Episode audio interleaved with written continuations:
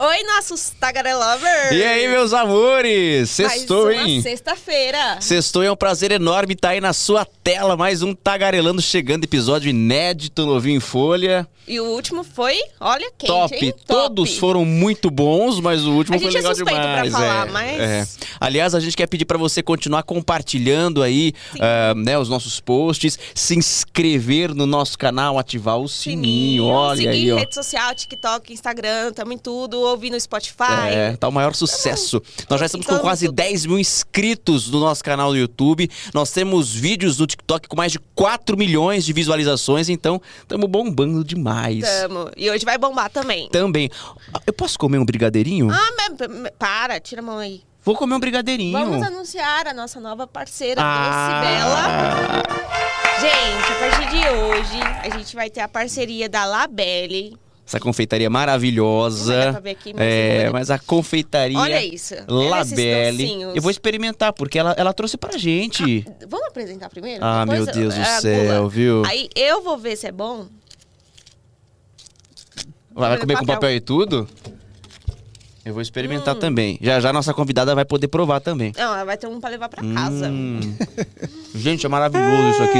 Obrigado, delícia. Confeitaria Labelle. Obrigado, Isa. Obrigado, Isabela. Isabela. Maravilhosa. A partir de hoje, hoje, adoçando os nossos episódios. Isso aqui tá maravilhoso. Tá. Se você acompanha o Tagarelando. Hum, tô falando de boca cheia. Mas você que acompanha o Tagarelando, faz o seguinte: entra na rede social da Confeitaria Labelle, fala que viu aqui com o Lucas, com a Paloma, faz a sua encomenda. Doces maravilhosos para sua festa, para dar de presente, sensacional. Beleza? Vamos começar a entrevista? Uhum. Então bora tagarelar, vai.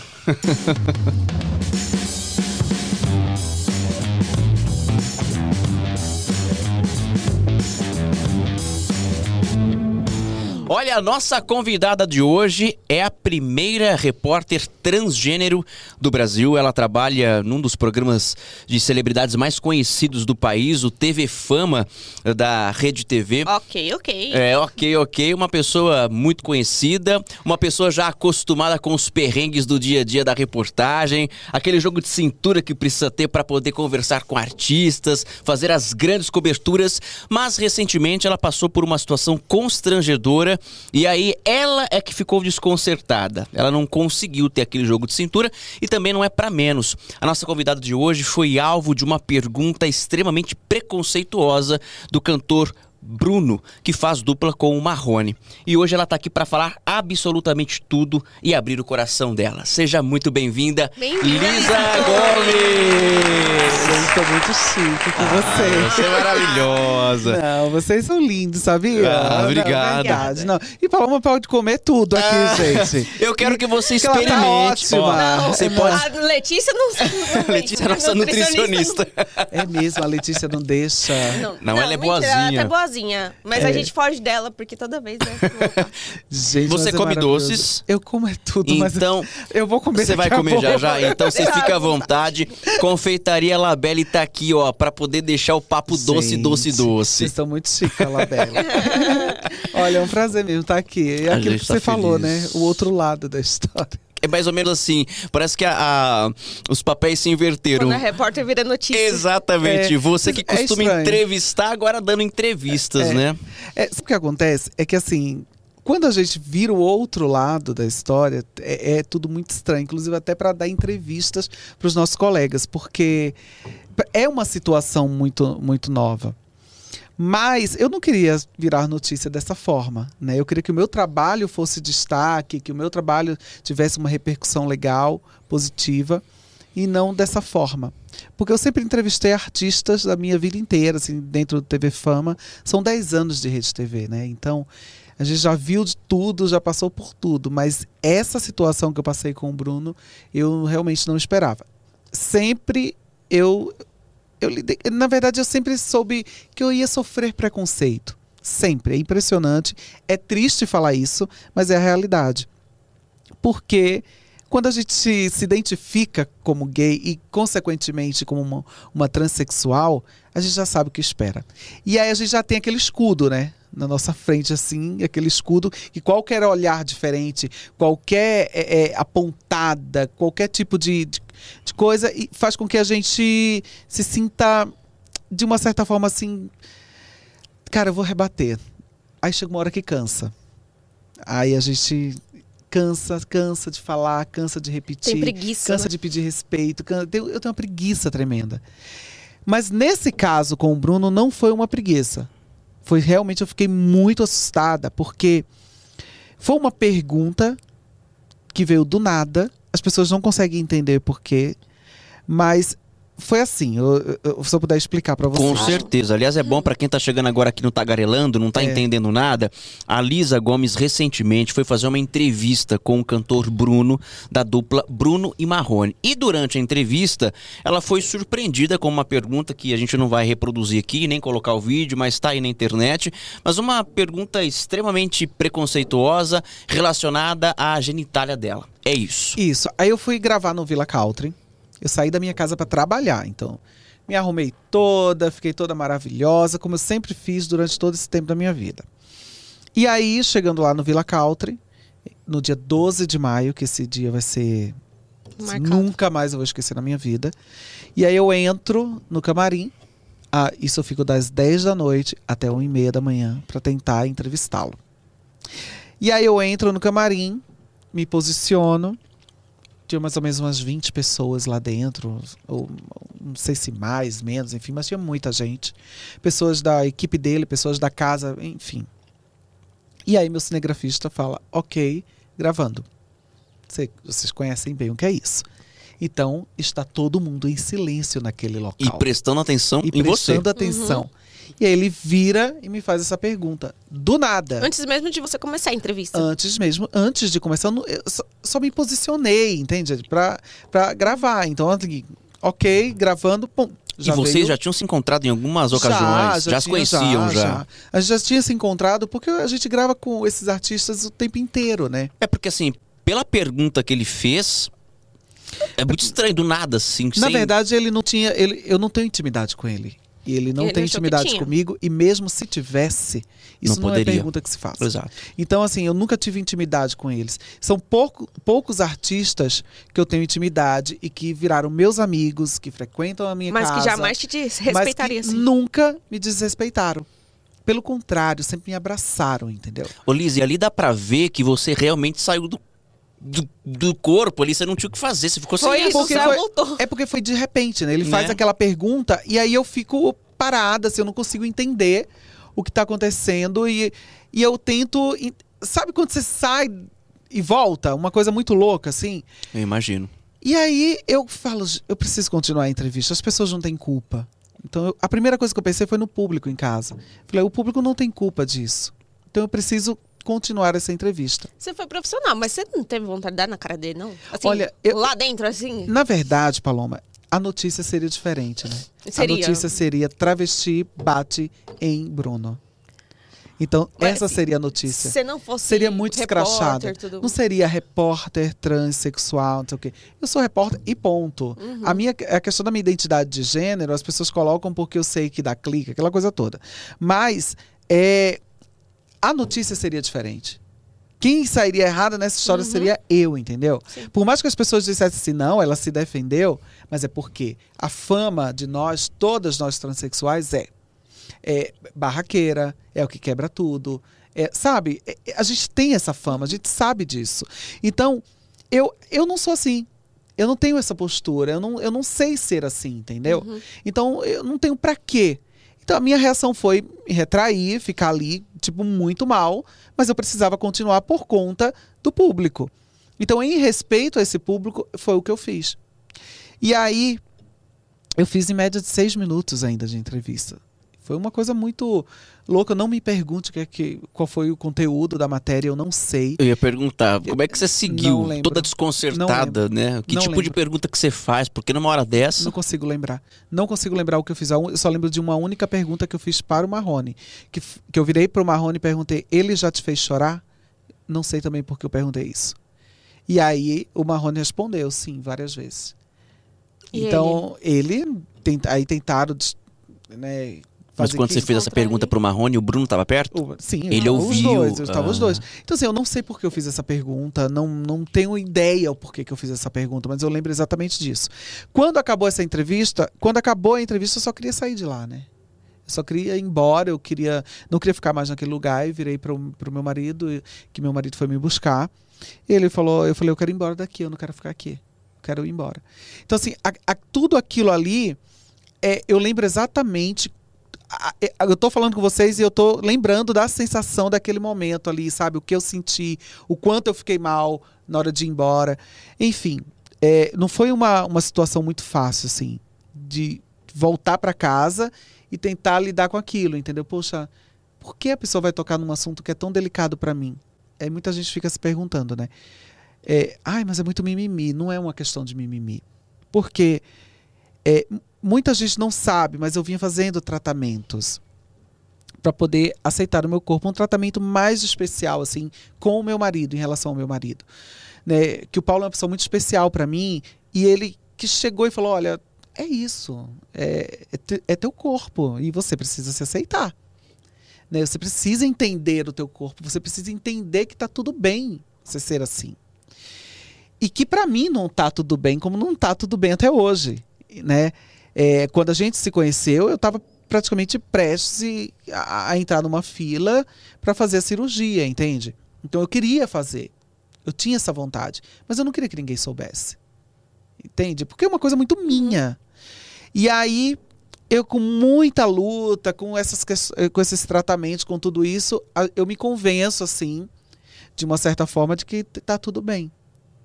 E aí eu começo a lidar com isso. E ele, eh, eu estava muito bem em relação a- a- ao meu corpo, assim, a, a- a tudo. Mas quando vem essa pergunta, aí me travou. Desaba de novo. Me travou inteira, assim. Ela sente muito Eu não gatilho, tinha, né? eu- foi um gatilho, assim, para mim que não, eu não conseguia mais, assim, não conseguia. Ô Lisa, e quando você sai de lá, ele sai primeiro que você? Depois que termina a entrevista, como é que acaba esse papo? Oi, Bruno, obrigado, valeu? Ou nem teve isso e cada um foi pra um lado? Não, terminou a entrevista, ele continuou ainda com as brincadeiras. Eu lembro que eu tinha feito, acho que um, antes de tudo, acho que eu ainda tinha feito um vídeo com, porque a gente sempre faz vídeo pro TV Uhum. Fama, né, para colocar nas redes sociais. Acho que eu cheguei a fazer, em seguida depois acabou, tchau e era isso que eu queria ir embora. Foi isso que eu fiz. Eu, eu- é- foi uma coisa muito assim, eu não esperava assim, eu não esperava mesmo daquela, daquela forma. E aí as pessoas ficam, ai, como é que isso vazou? Vazou. Porque eu fiquei calada na sexta-feira à noite, fiquei calada no sábado, continuei calada no, calada no domingo. E aí, quando o negócio vaza, né? Na internet, o vídeo vaza na internet, é, as pessoas. Enfim, vocês, vocês sabem como é que é hoje. E aí as- os jornalistas começam a me ligar, a perguntar sobre isso. E Foi eu, alguém que tava lá dentro do camarim.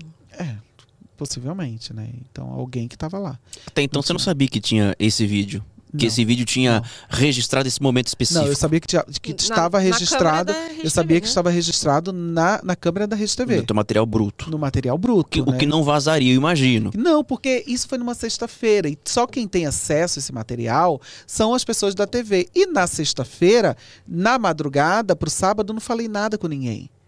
Então, assim, eu não- fui pra TV, nem trabalhar nem sábado e nem domingo. Era meu, meu, meu final de semana de folga. Então, não trabalhei nem sábado nem domingo. E também não tem ninguém na redação, não tem ninguém na TV, não, não, não tinha ninguém. Só teu esses mate- esse material, é- é- esse material ele é imputado só, acho que na segunda-feira. E o vídeo vazou no, no- no domingo. Então, assim, e uma das coisas que. É, é engraçado, eu não falei sobre isso, mas assim.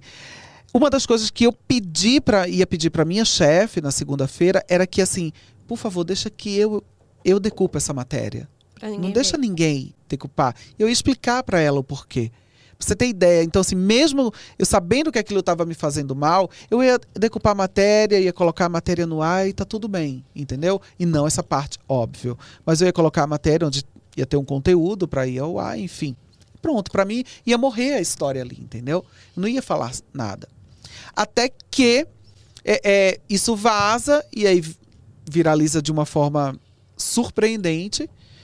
E aí, quando eu vejo, tá a minha genitália em todos os canais de televisão. O assunto era a genitália de uma transexual, né, de- em todos os programas de, de, eh, Globo, Record, Rede TV, todos, todos os programas. É, Band, enfim, virou um, um assunto CNN, debate, virou debate na CNN. E aquilo começou a me fazer mal. Porque eu via exatamente a pergunta sendo repetida a todos os momentos. E aquilo me dava um, um desespero vendo aquilo na televisão. Sabe? E quando eu, eu acessava qualquer coisa, tava lá aquela imagem e a mesma pergunta, e ainda com títulos assim, justamente com. a- E aquilo começou a me dar uma- um pânico. Eu, eu- começou a me dar pânico daquilo. E aí, meu marido conversou, conversou comigo e falou: olha, essa questão é muito importante para você e para a comunidade. Se esse assunto veio à tona e está sendo de debatido em, em tantos programas de televisão, é porque você precisa falar sobre isso. E aí eu comecei a pensar exatamente sobre essa questão. É ver o lado bom das coisas. Ver- tentar ver o lado bom. Que não, não assim, é, foram, muito, foram muitas consequências que as pessoas não têm noção do que, que é.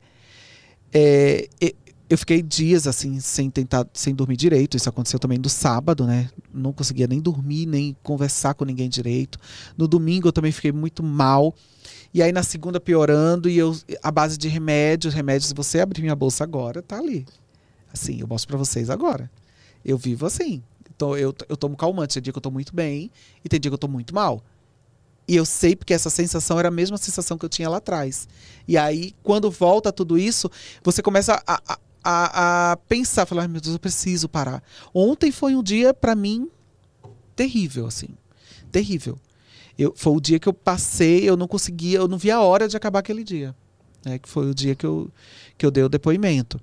E, e, e foi, foi, foi complicado, assim. Só pra gente entender em que pé tá esse processo. Ontem você prestou um depoimento eh, contra o Bruno, relatando novamente o que aconteceu e qual o- É. o, em que pé que tá esse processo, porque virou caso de polícia e de justiça. Acho que só pra falar que a gente tá gravando num dia logo depois do seu É, depoimento, que não é. vai pro ar, né? Mas só É. pra entender. Então, ontem ela depois, na delegacia aqui em São isso, Paulo, né? Isso. Foi lá no DHPP, no DECRAD, né? Uhum. Foi assim, é, eu abri um processo civil, né? Um processo que, que eu abri não foi o processo criminal. Mas a associação abriu um processo criminal contra ele. E eu sou a vítima. Eu tenho que ir lá esclarecer os fatos. Eu relutei durante um mês inteiro, assim, dizendo que eu não iria lá, não quero ir lá, não quero depor, porque eu sei qual vai ser a consequência disso tudo. É, o Bruno possivelmente pode ser preso, então eu não queria, entende? Eu não queria que isso que ele fosse preso. Mesmo ele tendo mesmo ele tendo me magoado, mesmo ele tendo me machucado, mesmo tendo sofrido todas as co- consequências que eu sofri, eu não queria, entendeu? Então, em respeito a essas pessoas que trabalham com ele, simplesmente por isso, eu não quis abrir um processo criminal contra ele. Mas aí eu fui obrigada a ir, né? Eu fui obrigada a ir. Porque quando eu cheguei para trabalhar, tava a polícia lá na porta da Rede TV. Então tinha investigador, investigadora, a polícia estava lá com a intimação e eu tinha que ir lá depois de todo, todo, todo jeito, eu tinha que ir. Porque não estava mais. Estava no MP, então era o MP que abriu e, e é isso, e eu tenho que ir. Fugiu do seu controle. Não, ali, né? fugiu do meu controle, eu não tinha como. Mas a minha decisão sempre foi: eu vou abrir um processo civil só. Mas lá atrás, lá atrás, eu falei pro meu marido: eu quero ele preso. Eu falei: eu quero ele preso. Eu não quero saber desse cara, eu não quero, não quero nem ouvir falar, não quero. Eu quero ele preso. E aí, quando a gente começou a conversar, falou: "É, as pessoas não têm culpa. Quem trabalha com isso são mais de 100 pessoas que trabalham com esse cara. O que, que eu vou fazer? Entende? É, As ameaças que eu, vi- que eu venho ainda recebendo. Ah, só entrar nas minhas redes sociais que vocês vão ver. Ameaças, xingamentos, ofensas, tudo quanto é jeito, assim. Fãs dele? Fãs. É uma loucura. Eu mostro pra vocês aqui. E se você entrar agora, você vai ver. É uma loucura. E aí, eu não, eu não sei. é, eu- eu- eu- eu- a minha cabeça, ela precisou estar no lugar para entender que eu não. A minha cabeça, tá? Eu não, eu não queria prejudicar essas pessoas. Porque essas pessoas que trabalham para eles, que não ganham um terço do que eles ganham, elas não têm culpa. Elas não têm culpa disso. E aí, nesse pensamento, eu falei assim: então tá, vamos dar só. Eu falei com meu, meu advogado, doutor Marcos Vinícius, falei: vamos dar sequência só ao processo civil. E aí me chega esse processo criminal, que quem abriu foi a associação. E eu fui lá ontem. Eu nunca tinha passado por uma situação daquela. Já tinha feito matérias, já tinha. Mas eu não, não sabia o outro lado, o que é, entende? Mesmo caso tendo uma repercussão, tudo, você está indo dar um depoimento. Onde você vai ser confrontada, inclusive, sobre é, a outra parte. Entende? E eu fui lá. É, e aí, quando eu cheguei ontem, assim, eu falei, cara, eu não precisava estar passando por isso, entendeu? Eu não, eu não, eu não tinha para que passar por isso. Ele tava lá também? Não, não, não tava. Pelo menos onde eu tava, não. Eu não precisava passar por isso. E aí, eu, aí me bateu um pânico. Aí eu falei, não. Eu não, não queria, eu não queria estar aqui. Porque o meu medo era justamente esse, entendeu? De entender que aqui, o meu depoimento, ele, ele vai ser muito importante para que a pessoa pague por isso né? E ao mesmo tempo vai ser muito importante para que a comunidade LGBT+, entenda que existe justiça e que a gente não pode deixar nada impune. Então essa foi, é, eu entendi ali a importância. Mas a qualquer momento vai vir alguma notícia relacionada a ele e eu não posso fazer mais nada. E vocês se falaram depois do episódio? Ele me ligou na segunda-feira. E aí tem coisas aí que eu entendi o porquê da ligação dele. E tem coisas que, eh, infelizmente, eu não posso falar, mas que eu descobri tudo ontem. Então eu não, eu não posso falar. O que, que você pode falar sobre o que ele disse pra você na segunda quando ele te ligou? O que eu posso falar é que ele foi muito sujo comigo. Ele não reconheceu o erro? Não, não é isso assim, porque quando você.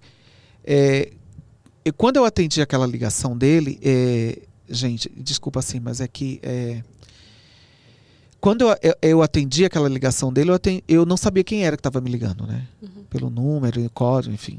Eu não sabia quem era. E aí, quando ele me fala quem é, eu começo a. Eu começo a ficar muito nervosa ali. E mesmo assim, eu ainda digo pra ele: eu falei, poxa, eu sou uma admiradora do teu trabalho, do teu talento. Entende? Eu, eu- você tem. Cara, você é um cara incrível. Como artista, você é um cara incrível. É um artista. Eu não posso negar. Você negava o público que esse- essa dupla arrasta, entende? Mas aí eu entendi ontem o quanto ele foi sujo comigo. E aí eu não posso falar mais detalhes, mas assim, foi muito sujo. A palavra desculpas teve diretamente pra você? Porque a gente viu que ele fez um vídeo depois, postou nas redes sociais, Então ele fez o vídeo publicamente. Por causa da que eu repercussão. falei pra ele, e, quando ele me ligou, eu falei, então, eu não tô aguentando mais as pessoas em cima de mim, não tô aguentando mais as pessoas me xingando, sabe? Vai lá, entra nas redes sociais, faz, faz a sua retratação, Então teu você pedido de desculpas. Falei pra ele, exatamente. Falei, faz teu pedido de desculpas, enfim, segue a tua vida, vou seguir a mim, e ótimo. Porque eu tô aqui, eu não tô aguentando mais as pessoas me ligando, perguntando se você tá me ligando, se você tá entrando em contato comigo, se você pediu desculpa, se você não pediu. Ele não pediu. Pra e aí, você. Aí ele me pediu desculpas por telefone, e Certo. depois entrou nas redes sociais, fez um vídeo, pediu desculpas e tirou depois, acho que de 20 minutos. Esse vídeo não tá mais no ar? Não, mas aí tá em tudo quanto é lugar, né? Porque ele sabia que isso ia. Alguém ia salvar e ia publicar, né? Ô Lisa, e aí no final das contas, vamos refletir aqui, eu queria que você fosse sincera nisso. No final das contas, toda essa repercussão se deu porque um vídeo de bastidor vazou. Você, antes de saber que esse vídeo tinha vazado, foi para sua casa extremamente chateada e o seu marido era o teu único consolo. Você passou o fim de semana arrasada, você com você mesma, e até então não havia essa repercussão toda. Porque você me disse que depois, abrindo redes sociais, ligando a TV, você reviveu aquilo porque a cena, a imagem estava lá. Afinal de contas, o vazamento desse vídeo é, ajudou na causa, porque hoje é uma causa né, importante para a comunidade, ou de certa forma ela o vazamento desse vídeo acabou eh, piorando a situação para você no sentido dos seus gatilhos, dos seus conflitos, eh, daquilo que você estava vivendo já. E o fato de reviver isso com frequência, inclusive, por exemplo, É. bater um papo aqui com a gente, como você já foi em outros podcasts para poder falar sobre isso, você revive toda vez que você fala. O vazamento desse vídeo, no final das contas, Foi bom? Foi ruim? Não, na verdade, assim. As pessoas falam. A gente tem que ser muito sincero, sou muito sincero nas minhas coisas. O pessoal fala assim: nossa, depois de que aconteceu tudo isso, você ficou mais conhecida. Eu falei: legal. Eu já trabalho na televisão. Uhum. Eu trabalho com programa. de- Você não queria TV. ser conhecida por isso. Mas eu não queria ser conhecido por causa E disso. contato com artista você já tinha bem antes disso. E antes Né? disso, eu já tinha contato com vários Amizade. artistas. Exatamente. O meu trabalho é. Eu sou jornalista, tô na, tô na TV, ok, tô na TV e, e é isso. Essa é a minha fonte de sustento. E ponto, entendeu? Eu, foi o que eu escolhi para me sustentar.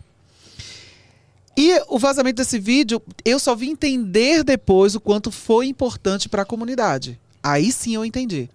Porque hoje tem debates sobre isso, entendeu? Existem debates sobre esse assunto. Por que, que é tão importante a genitália de uma, de uma mulher transexual? Ou de um homem transexual. Uhum. Então, é, isso é. Esse debate se tornou muito importante. Hoje eu dou palestras, na verdade eu já dava palestras sobre vários assuntos, mas não tinha esse assunto. Sim. Então, hoje eu converso. Gente, já dei palestra para milhares de empresas. Já dei palestra em várias faculdades. É, e eu fiz isso, eu sempre fiz isso a minha vida inteira. As pessoas, algumas sabem, outras não sabem. Hoje eu falo mais sobre o tema, porque hoje é um tema que eu acho que precisa ser falado. Por que é tão importante tudo isso? Entende? Então foi importante para a causa. Para a causa foi.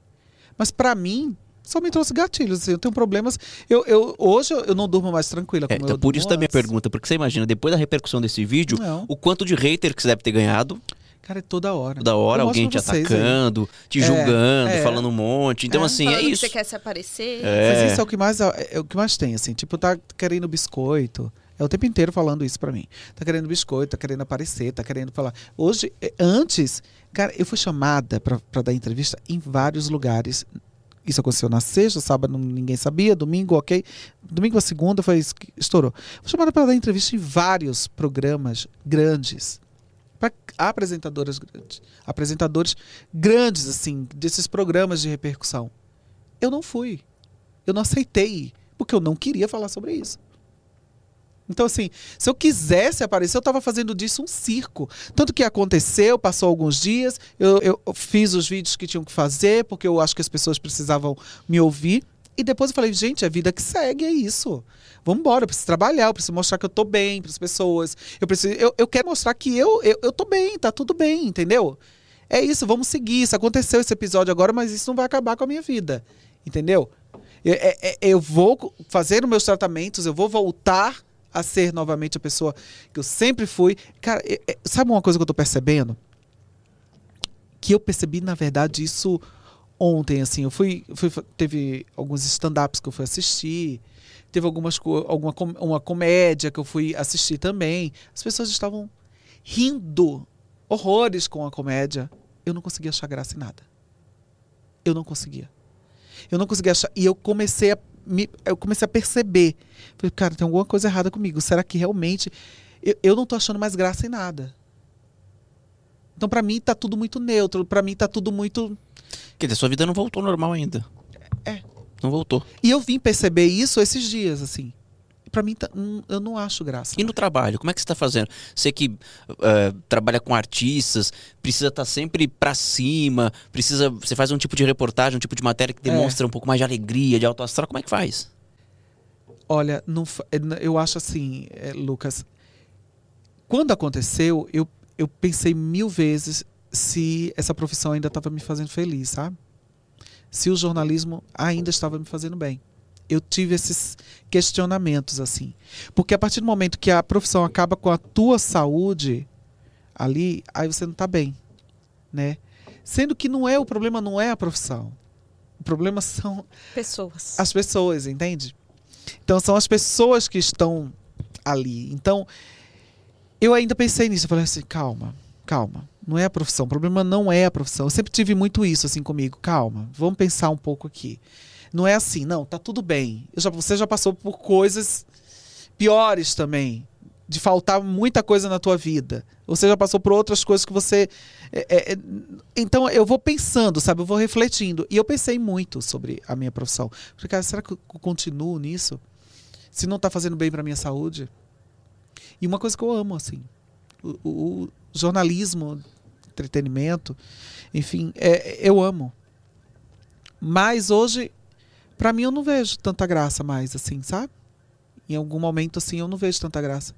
Porque todas, todas, as vezes, quando eu- todas as vezes que eu vou entrevistar alguém, eu sempre vou achando que eu vou passar pela mesma situação.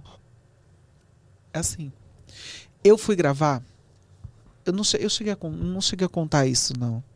Fui gravar com uma dupla sertaneja, Zé Neto e Cristiano, lá no CTN, que é o Centro de Tradições Nordestinas aqui em São Paulo. Eu fui e eu tava pedindo a Deus que desse meu horário de trabalho para eu ir embora. Porque eu não queria entrar para entrevistar Zé Neto e Cristiano. Porque seria a primeira dupla sertaneja que eu iria entrevistar depois do episódio. Porque eu tava achando que eu ia chegar lá e eu ia passar pelo mesmo problema de novo. E eu não queria. E aí houve atrasos, chegadas, e eles demoraram muito. E aí eu respirei fundo e falei, já deu meu horário, vamos embora. Só assim eu sosseguei. Mas enquanto eu estava lá, aquilo estava me batendo um pânico. Um pânico. Eu não conseguia. Eu não conseguia. Assim, é incrível, mas eu não conseguia.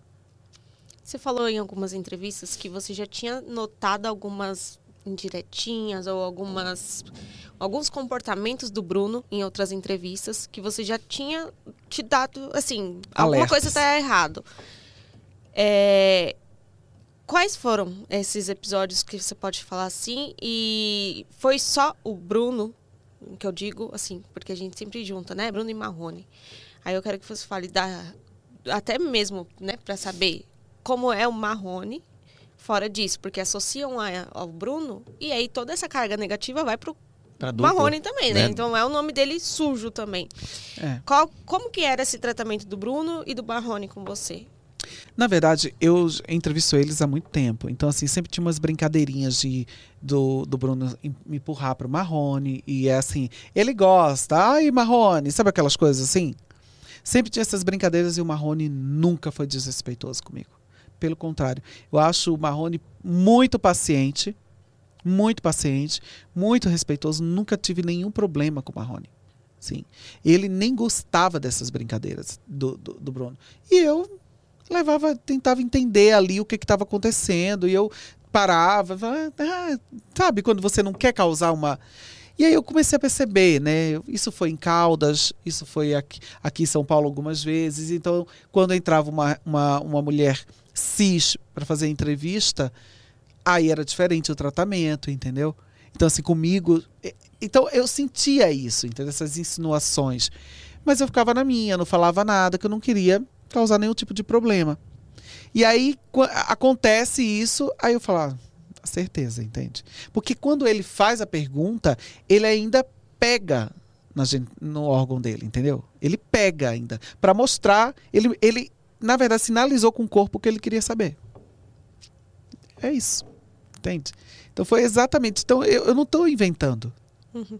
Eu não estou inventando. O vídeo tá aí. O corpo dele é- é- falou, o corpo fala, vocês sabem disso. Então ele fez a pergunta e ainda pegou. E é isso, isso que me deu a, certeza que eu falei, ah, então realmente era isso que ele queria, que ele queria perguntar. Você já passou por isso ou algo parecido com alguma outra pessoa? Algum outro convidado? Famoso ou não? Não, não, nunca passei com nada sobre com nenhum outro entrevistado, nada, nada disso de preconceito, imagina, nunca. Ô Lisa, esse episódio envolvendo o Bruno, ele foi é, extremamente grave, como a gente sabe, mas assim, pra você, o impacto foi tanto quanto o momento aí da sua transição em que você precisa é, se aceitar e você como uma pessoa pública meio que a tua vida está exposta e você de certa forma tem que né, meio que contornar a situação das pessoas palpitando sobre a sua vida. Para você, se você pudesse pôr numa balança assim, porque só você sabe o que você tem passado ou já passou É. nesse processo de aceitação. Primeiro com você, depois o que a É. sociedade vai pensar. Esse episódio se equipara com esse momento delicado que você passou, que você viveu? Você está tocando um assunto que eh, eu não, eu não, eu não tinha pensado nisso, assim. De, de- desse, essa comparação, sabe? São dois momentos diferentes. Mas são dois momentos, um é de felicidade e o outro momento é um de, de um constrangimento, né? Mais de desrespeito. Mas é, a dor não é igual. Porque quando a gente está naquela transição, a, a gente tem medo de sentir dor. Que é. A, o que é esse medo de sentir dor? É o medo de sair e levar uma paulada. É o medo de ser espancada na rua. É o medo de alguém virar para você e começar a te xingar por conta da tua identidade. Entendeu? É, é, é esse, esse é o medo. Aquele momento da minha transição foi um momento. Porque minha transição foi muito lenta, assim. Ela, ela foi lenta, foi até um pouco tarde, foi 30, é, tinha uns 30, quase 30 anos. E aí eu, eu fiz essa transição muito tarde, porque tem várias questões aí. Eu não queria que a minha família soubesse, sabe, percebesse que eu queria fazer essa transição. Eu não queria que eles soubessem. Porque eles sempre entenderam, não, ah tá, é gay. Uhum. É, é isso. Mas esse processo da transição, quem na verdade ajudou a aceitar a minha transição foi minha mãe. Porque minha mãe que começou a perceber que tinha alguma coisa ali. Tem alguma coisa diferente. Tem alguma coisa diferente. Porque eu não queria fazer, quando eu estava assim, eu fazia personagens, né, drag queen, enfim, para ganhar dinheiro. Eu paguei minha faculdade fazendo trabalhos como drag queen. Você é artista também, Animações atriz, de festas, né? sim. E aí eu fiz muito isso. E aí a minha mãe percebia que eu queria tirar foto com ela, quando eu estava toda montada, toda linda, toda maravilhosa. Mas quando eu tirava tudo aquilo, eu não queria. Eu queria me esconder, eu queria me isolar, sabe? Eu queria ficar ali, trancadinha. E aí um dia ela volta para Recife, que ela é de Recife. Ela volta, eu também sou, e fala: Filha, eu estava assistindo uma, um vídeo sobre crianças transgêneras e eu queria te pedir desculpas, porque você sempre. Eu te sempre te tratei como gay, você nunca foi gay. Você é uma mulher. Então, eu queria te perguntar se você tem vontade de fazer essa transição. Você tem vontade? Falei, tenho. Muita. Ali eu falei tudo que eu queria, entendeu? Queria falar para ela, falei, então eu vou te apoiar, vou te ajudar, vou te abraçar, eu quero que te bacana. acompanhar. Então, assim, aquele, a, a, aquela ligação da minha mãe transformou a minha vida. Porque foi minha mãe que, que, que aceitou. Ela percebia, todo mundo percebia. Mas eu tinha na minha cabeça que se eu fizesse essa transição, eu ia magoar minha família. E eu, na verdade, estava me anulando. Então, isso isso estava fazendo que eu eu estava me acabando, entendeu? E aí eu vou lá, no, sabe, eu, eu, morava numa kitnet aqui pertinho, inclusive. Eu falei pra vocês que eu morava, morava aqui pertinho, centro de São Paulo. E eu lembro que eu, eu cheguei assim no guarda-roupa, tirei tudo de dentro do guarda-roupa, tirava todas as roupas masculinas que eu tinha, eu jogava tudo em cima da cama, eu chorava de alegria, assim, sabe? Eu falei, agora eu tô livre para isso. Precisava desse aval da minha mãe, sabe? Para que eu pudesse me libertar. E aquele momento foi um momento de libertação. Mas eu já vinha nessa transição que era de deixar o cabelo crescer, fazer laser, fazer muita coisa, entendeu? Para que eu pudesse realmente me transformar na mulher que eu sempre fui e que estava ali guardadinha. Então foi assim que, que aconteceu esse processo da transição. E aí eu fiz despedidas, né? Daquela imagem que a minha família tinha. Eu fiz as despedidas. Eu falei: olha, eu tenho tra dois trabalhos para fazer em João Pessoa.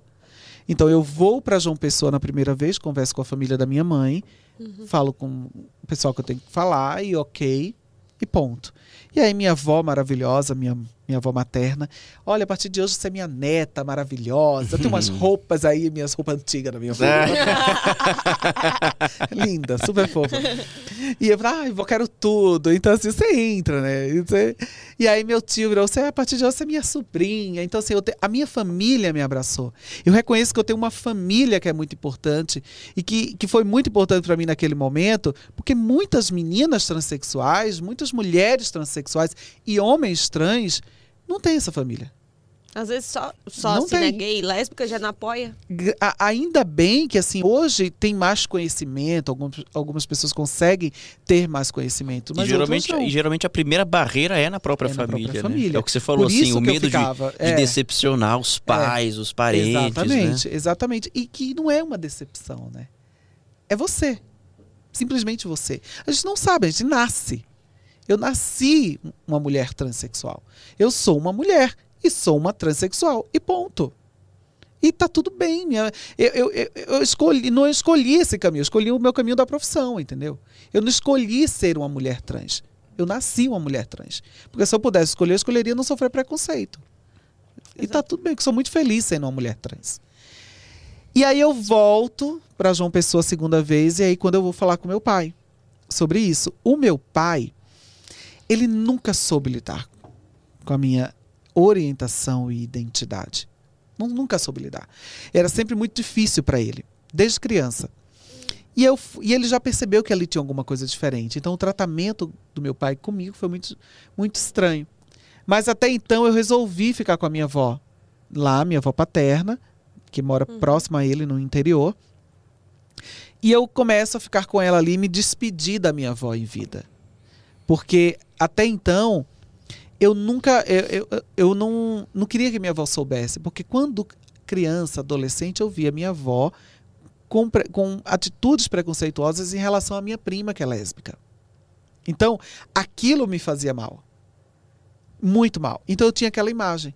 Então, muita gente fica me perguntando por que você não, você não volta lá para falar com sua avó? Eu falei, porque o medo, esse medo da rejeição é muito, muito ruim. Você tem até hoje isso? Eu tenho até hoje, sim. A minha avó tem 98 anos e ela não sabe, né?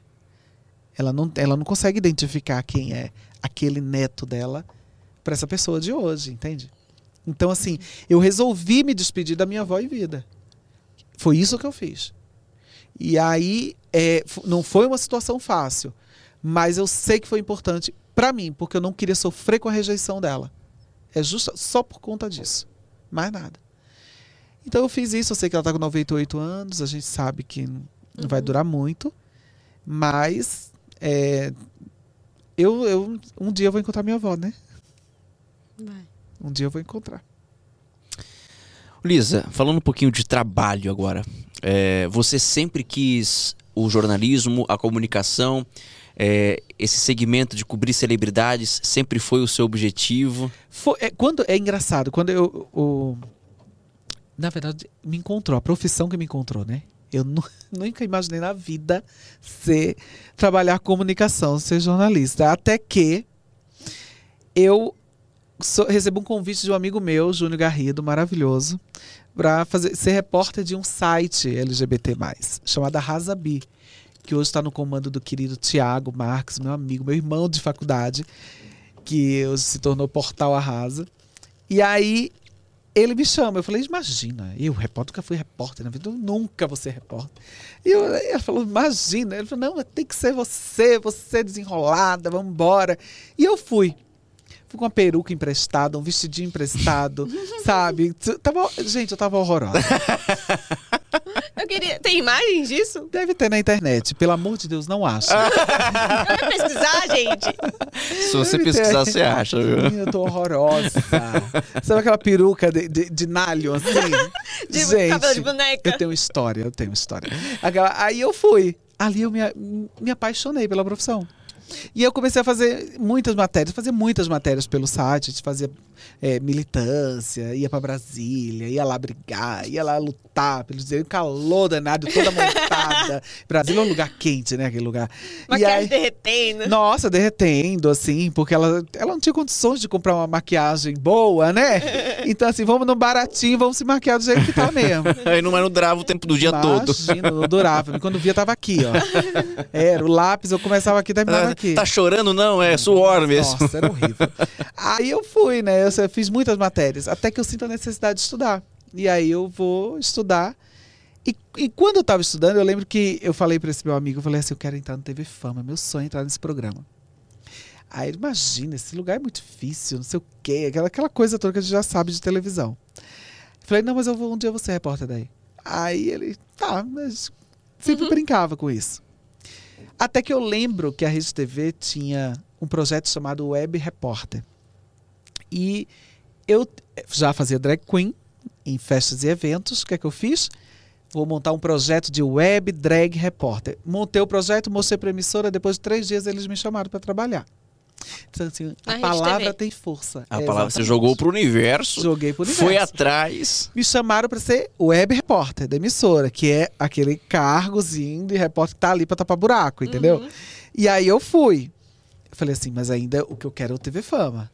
E comecei a fazer muitas. Cheguei a fazer 15 matérias pro TV Fama, nenhuma foi ao ar. Porque eu não encontrava. O TV Fama tem um formato muito único, assim, sabe? Tem uma identidade. E eu não me encontrava nessa identidade. Eu falei, cara, tem alguma coisa que eu tô errando aqui, eu não tô conseguindo entender. Até que eu apresento pra Sônia Abrão, me apresento pra Sônia, eu quero, eu quero fazer matéria pra vocês, pai, o Thiago Ma- Pessoalmente mesmo? Sim. não, o Thiago Marossi, pelo telefone. E eles comentam lá na reunião de pauta deles. A Sônia falou: Quero ela, ok, vamos embora. Vamos gravar. E me chamaram para fazer, para entrevistar o Valci Carrasco.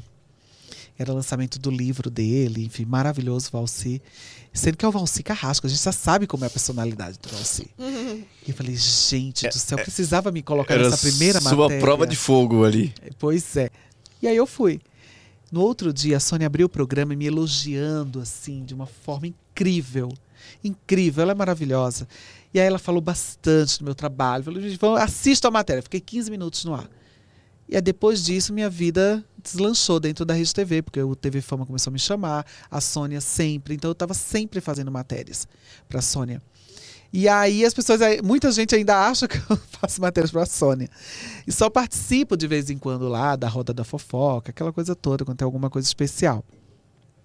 Até que passa os três anos que eu já estou na casa, e aí o TV Fama fala: fica com a gente. E aí eu ganho o meu contrato de verdade com a emissora. E aí isso foi maravilhoso, porque era tudo que eu queria, que era estar no TV Fama.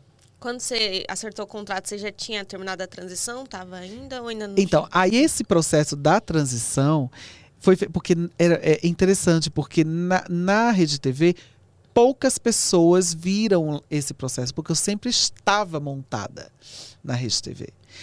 Eu não sei se era uma. Eu acho que era para as pessoas já acostumarem, sabe? Eu Não sei, eu não sei, não sei explicar. Mas eu, eu tinha esse pensamento, não, eu tenho que estar aqui toda bonita, eu tenho que estar toda maravilhosa, entendeu? Eu, tinha- eu tinha esse pensamento. E aí eu, eu, eu, eu ganho esse contrato e na época tinha- tínhamos um outro diretor. O diretor vira para mim e fala: Lisa, a gente quer aqui a nossa repórter trans. A gente não quer esse carnaval que você todo. é, entendeu? Tira tudo isso. A gente quer a nossa repórter transexual e tá tudo bem. Para que você possa fazer matérias com, com artistas. Se precisar Natural. fazer um crime, você vai fazer o crime. Se você precisar fazer qualquer matéria, você vai fazer. Sendo que eu sempre duvidei que eu ia fazer. Eu falei, gente, será que é difícil isso? Eu vou me desconstruir? Como assim? E aí eu fui tirando, né? Eu fui tirando. Aí eu fui entendendo, né? A profissional foi ente- entendendo que falava, é, tá legal, eu acho que, nossa, tá bom assim. E aí foi muito bom, porque eu comecei a me encontrar dentro da, da profissão, sabe? Não, aí eu, eles me começaram a me colocar em desafios, né? Eu fazia matérias pro Fama, aí dentro do Fama tinha umas matérias mais pesadas, que você entende bem de crime, essas coisas. é. Esse Você já menino- fez polícia? Esse- já. Esse menino aqui é danado. Gente, é danado. Ele, gente, Isso aqui é tiro, bomba e porrada, porta de delegacia tu todo gosta dia. de um barraco. Tu fala da gente TV fama, mas tu gosta de um barraco. Ah, é? Você não sabia disso, não? Eu não falei nada. Mas é, to- é todo dia, porta de Ah, delegacia. Isso é barraco, gente. É um barraco fino. É barraco. É um barraco de luxo. Ai, ai. Não, barraco de luxo é é os que você cobre, artista, é. fama. O meu às vezes não é não, né? É, família batendo, perrengue. querendo bater em mim, me xingando. É, mas é legal isso. Você imagina a Lisa na porta da delegacia, ela ia Você causar. sabe que eu fui fazer uma vez. né? Você fez? Fiz. E aí, Fui como fazer foi? ma- eu fui fazer uma matéria, na época era algum caso que eu tinha que levar pra Sônia. É. E eu fui fazer. Chegando lá na delegacia, eles me enrolaram tanto pra me dar o, o boletim de Ah, mas é isso, é de praxe. Me enrolaram tanto. sendo que, né? Eu fui, falei, então tá. E aí eles me deram uma pilha de, de boletim de ocorrência. Uma pilha, assim. Procura aí, o boletim tá aqui.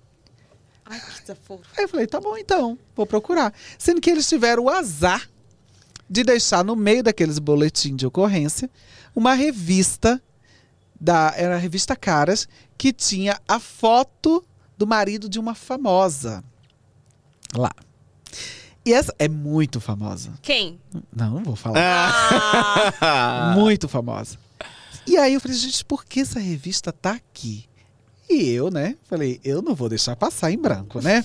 abri a revista. Quando eu abri a revista e a página, que vo- voaram, assim, alguns boletins, que eu olhei o nome, eu olhei a foto da pessoa aqui com o marido dela, eu falei, ih, tá, entendi. Aí eu comparei os nomes, Tinha a ver. tinha a ver vários boletins de, de ocorrência eh, de estelionato. E eu falei, uh, tem um furo na mão.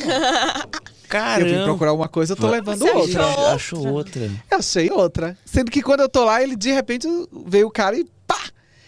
Você está proibida de falar sobre isso. Você tá. Várias coisas. Tá. E você já tinha feito as fotos e tudo? Não deu tempo de ah, fazer não nada. deu tempo. Não deu tempo de fazer nada. Eu falei, então tá, então vamos fazer um acordo. Você me dá o que eu tô, te procu- o que eu tô procurando. E eu esqueço fico isso. quieta. Nem vi. Só fizeram assim, ó. Ah, e acharam, rapidinho acharam o o boletim. Pois é. Eu falei, gente, que coisa, né? É troca, né? E assim, eu saí, claro, dali, mas vou te falar. É, tem que ter estômago. E eu adoro. eu- Você sabe, eu faço entretenimento, mas eu adoro crime. Verdade. Adoro. Eu adoro. acho. Tá Nossa, é difícil o, o alguém falar que gosta. Eu porque- gosto. Eu, eu acho que eu faço com, com certa frequência, mas faço por, por porque o ofício Sim. né, me obriga. Eu, eu, na verdade, eu, eu, eu falo pra Paloma assim: eu nunca imaginei que eu faria jornalismo policial.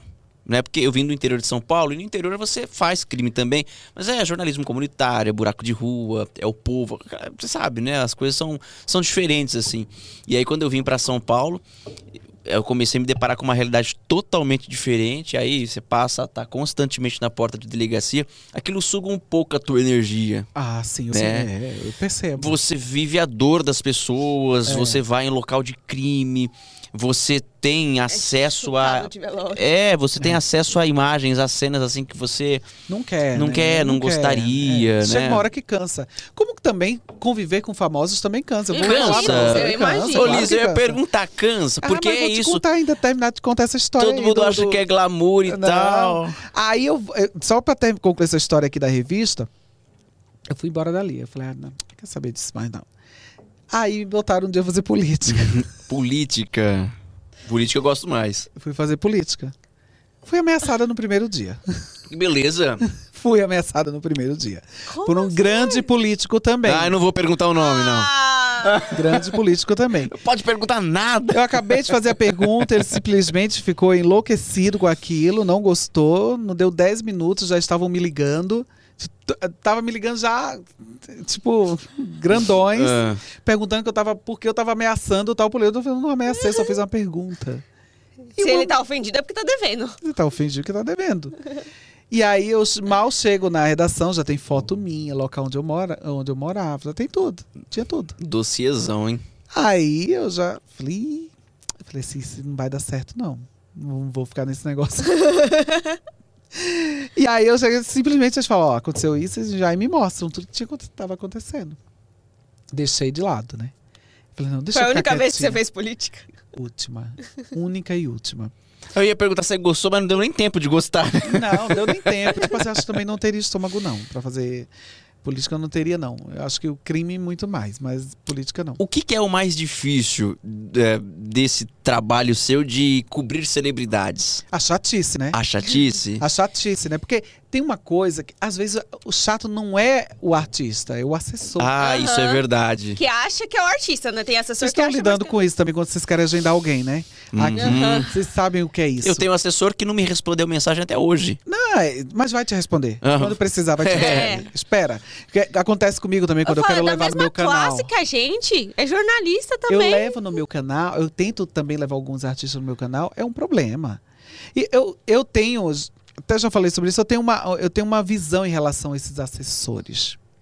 Porque, pra mim, alguns, não todos, alguns assessores são nada mais nada menos que artistas frustrados. Então, eu fico. Queria ser artista, mas virou jornalista. Eu E já se acham- acho logo, já falo logo. Ou se acham os próprios artistas, ou se É. acham donos Dos artistas. dos artistas. Mas é, é incrível. Eu, eu, eu lido o tempo inteiro, né? Porque lidar com famosos é você trabalhar o seu ego, né? Ou trabalhar o ego da pessoa ali, né? Então você tem que, ah, é maravilhoso, e vai, não sei o quê. Você vai trabalhando o ego ali daquele artista. E o assessor, parece que você tem que lamber o rabo dele pra tentar falar com aquele artista. Cara, é horrível isso. Você sabe já Porque eu já cheguei, desculpa, eu já cheguei a falar pra alguns assessores, eu falei, Cara, eu não tô entendendo. Se você pode facilitar o meu trabalho, que você tá dificultando. Não, E ele que- tá lá pra isso, né? E parece que às vezes você quer entrevistar Beyoncé, a Madonna, né? Exatamente. E sabe qual é mais legal de entrevistar? Os mais legais são os artistas mais antigos. Uhum. Esses são os mais legais. Os novos é tudo Os nariz novos, pinhado. De ex-fazenda, ex-BBB, é, é, subcelebridades, gente, é um estrelismo Tá ao nesse extremo, ego. assim, não são todos, tá? Eu já tive Mas situação de alguns. falar, de, de conseguir o contato da própria pessoa que eu queria trazer aqui, ou que eu queria entrevistar, de mandar mensagem, essa pessoa ser super simpática e aí ela pede pra falar com o assessor, porque é a pessoa quem conduz a agenda e a assessoria me dá canseira. Quando na verdade a pessoa já me respondeu. Não é incrível isso? É, não, mas isso acontece muito. Isso acontece demais. Eu já, já tive várias tretas com, com assessores de imprensa. De chegar e falar, cara, não faz isso, tá feio, não pode, sabe? Não é legal isso que você tá fazendo. Né? Então, a- às vezes o artista não quer sair, né? Não quer ficar mal naquela história e coloca o assessor para falar. Mas eu penso no seguinte: a assessoria é reflexo do artista também. Uhum. E o, uh, e o artista também é reflexo dessa assessoria. Porque tudo, tam, tudo vai como você está lidando ali com a situação, entendeu? É, é, no caso, a gente tem o Luan Santana. Luan Santana é uma pessoa incrível, assim, em relação à imprensa. Quando ele não quer falar, ele não vai falar.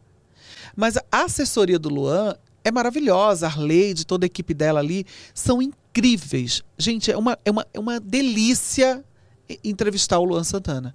E todos os assessorados ali da Calde. Porque eles são muito fofos, eles te escutam, eles perguntam: olha, mas não vai nesse assunto, vamos nesse outro. Será que dá pra gente tentar não falar? A linha, né? A gente. E tá tudo bem, porque tem, às vezes o artista não quer falar sobre aquilo, não tá legal, entendeu? Então, assim, eu já tive vários, vários problemas. Tive artista gritando comigo por conta de, de bobagem. Quem? Uma vez, por exemplo. Ah, eu vou falar. eu Nunca falei sobre, eu vou falar. Fala. Uma vez, é, estava na festa de Simária e quando me chega na festa de... Tu tava na festa de Simária? Não, não Não, tava não na tava. festa de Simária, não tava, na Tava na festa de festa de Simária. Simária? Não, não Não. tava. Aí me chega a Duda Reis, ex do Nego do Borel. Uhum. Passou por todos aqueles problemas. E naquela conversa, eu pergunto pra ela, Duda, eu vejo que hoje você tá muito bem, que você tá, tá ótimo, você tá linda, que ela é linda, né? Ela é linda, aquela menina é linda. E aí eu, eu pergunto pra se tá tudo bem. Como é que está em relação ao processo com o Nego do Borel e tudo que você passou? Como é que tá se encaminhando? Ela me deu um show. Ela deu um show com, com a minha cara. Eu falei, gente, eu não tô entendendo porque eu só te fiz essa pergunta para saber como é que tá. Porque eu acho que as pessoas, se você expôs na internet, você, você falou para o público assistir, eu tô te perguntando porque eu acho que você deve essa resposta ao público. Ela, você tem que falar sobre a minha instituição que eu tenho, que protege as mulheres, não falar sobre isso. Ela ficou extremamente nervosa porque eu perguntei sobre isso. Eu falei, calma, Duda, eu, eu te entendo. Eu te entendo, mas eu só quero saber como é que tá. Eu acho que você deve isso ao público. Saber como é que tá essa questão do processo, se você realmente processou, se você não processou, se como é que tá. Como tá o pé disso? Porque eu acho assim, se você vai para as redes sociais gritar e pedir por ajuda, essas pessoas que você pediu ajuda, elas merecem uma resposta. É, E querem tor- saber. E você já tornou E pública a história, público. né? Então ela ficou muito nervosa comigo, muito nervosa. E eu não entendi até hoje porque ela ficou assim. Porque ela disse naquele momento lá que aquilo não era o momento para se perguntar. Qual é o momento para se perguntar então? Então não dá entrevista. Não dá entrevista, não fala. Então, se você vai para a internet e fala e você encontra um jornalista de celebridade, você vai ter que falar, meu amor. Você não, claro que você não é obrigada, mas se você puder, fala. E tá tudo bem. Então, aquele, a- naquele dia eu fiquei, eu fiquei muito chateada com ela, assim, sabe? Porque eu não entendi qual foi a postura dela em relação a isso. Sabe? Porque eu acho que todo mundo queria saber. Você reencontrou ela depois disso? Ah, não, não encontrei mais. E também se eu encontrar, tá tudo bem, sabe? Eu não tenho problema com isso. Eu. Eu falo numa boa. É, eu acho que eu ainda tentei conversar com ela. Eu falei, calma, você tá nervosa. Eu só quero que, eu só quero que você entenda que, que, que eu, eu, eu entendo a sua dor. Sabe? Eu já, já sei da sua dor. Mas eu só queria saber desses detalhes. Sabe? Eu não tô aqui pra sujar a tua imagem. Não é isso. Se te faz mal, você vira pra mim e fala. Não, não gosto de falar sobre isso. Não precisa dar show, né? Não precisava disso. Show você deu de simpatia hoje aqui no Instagarelando, Tanta história. Lisa. Olha, Ah, queria muito mais. nossa, você precisa vir pra parte 2, já tá convidadíssima. Dois, três, quatro, cinco. É, você tem muita história, a Tem gente, muita história, a gente, gente. quer você aqui de volta pra falar dessas histórias. Hoje você compartilhou uma parte que você, né, da sua vida que você passou por um constrangimento, mas fica uma mensagem positiva também. Compartilhou algumas boas histórias, histórias engraçadas. Já tá, né, amor, o convite pra você vir de uma próxima vez. Ah, Felizmente o nosso tempo acabou, mas a gente quer agradecer demais o seu, o seu carinho com a gente, com o Ah, Tagarelando aqui. Obrigado. gente, eu adorei, muito obrigada. Vocês são dois queridos. Assim, quando o Murilo falou comigo, ai, os meus amigos, vai lá. Eu falei, tá bom, Murilo, eu vou lá, beijo pra Murilo, que é uma figuraça Ele também, né? Não, eu nem esperava estar aqui conversando com vocês. Ah, Porque a gente nunca, na verdade, os colegas nunca se encontram. É Ou, verdade. Às vezes, quando se encontram, é bacana. E as, as pessoas às vezes acham, ai, tem risco, não existe não existe nada, pelo Não contrário. existe nada né? disso, a gente super se ajuda, né? Todo mundo, o que puder fazer, a gente Concorrência faz. tem lá dentro. A gente aqui É. fora ganha Não é? tudo igual. É, amiga, é verdade, é verdade. Lisa, obrigado mais uma Obrigada, vez, tá bom? Lisa. Obrigada, Sucesso obrigada. E força. Sucesso você. pra Garela. Gente, compartilha, viu? aí, ó. Ajuda aí. Ai, não olha minha unha que tá horrorosa, nem fiz. Ai, que raiva, não fiz minha unha hoje, gente. Dona de bar. E a gente quer tomar uma lá É verdade, ela. vamos tomar uma com a Lisa. ainda não quiseram. Meus amores, obrigado pelo carinho, pela audiência. Obrigado, Labelle Brigadeiria. Isso aqui vai ser tudo pra mim. Tudo, tudo, tudo, tudo, tudo. Tchau.